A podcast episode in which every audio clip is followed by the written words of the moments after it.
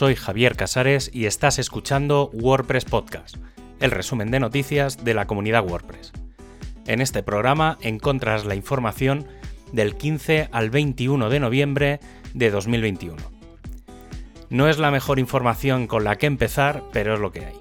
WordPress 5.9 retrasa su lanzamiento.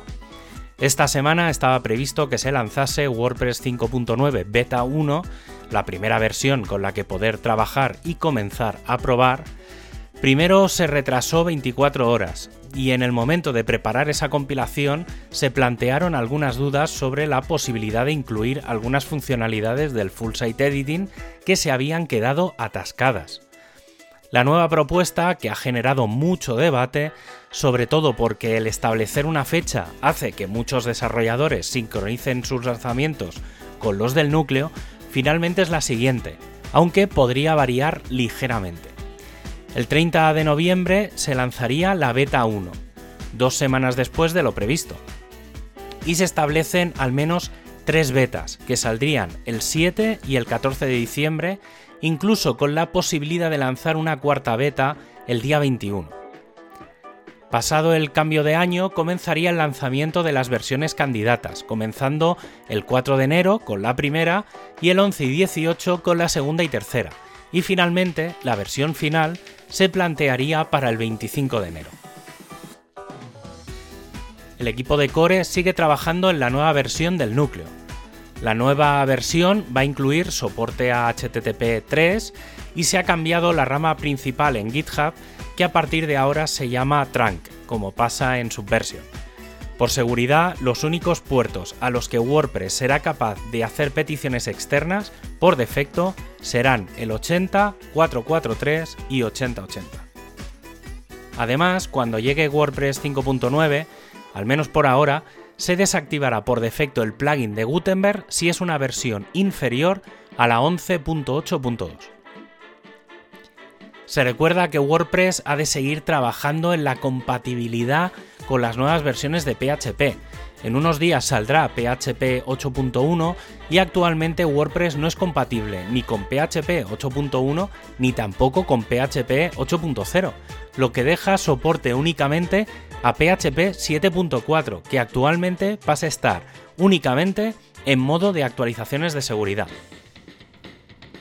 El equipo de marketing está preparando sistemas para ayudar a mejorar la promoción de eventos WordPress, principalmente las Meetup.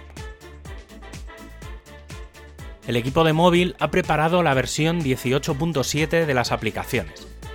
En la edición de Android se ha hecho foco en corregir errores aleatorios en el autoguardado del editor, corregir y mejorar el bloque de imágenes y corregir un fallo al pegar un listado de contenidos desde Microsoft Word.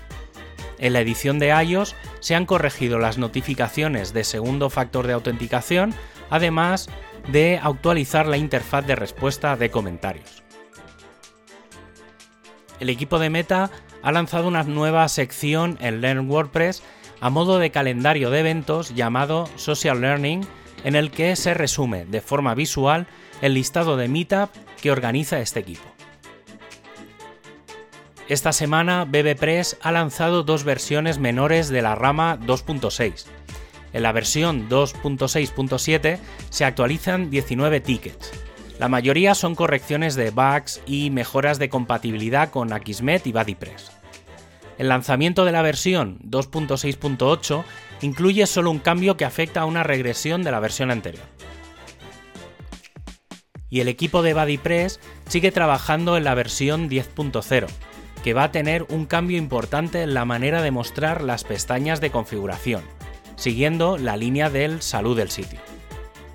Las fechas de lanzamiento varían ligeramente, pasando la versión beta al 3 de diciembre y quedando el lanzamiento final para el 24 de diciembre.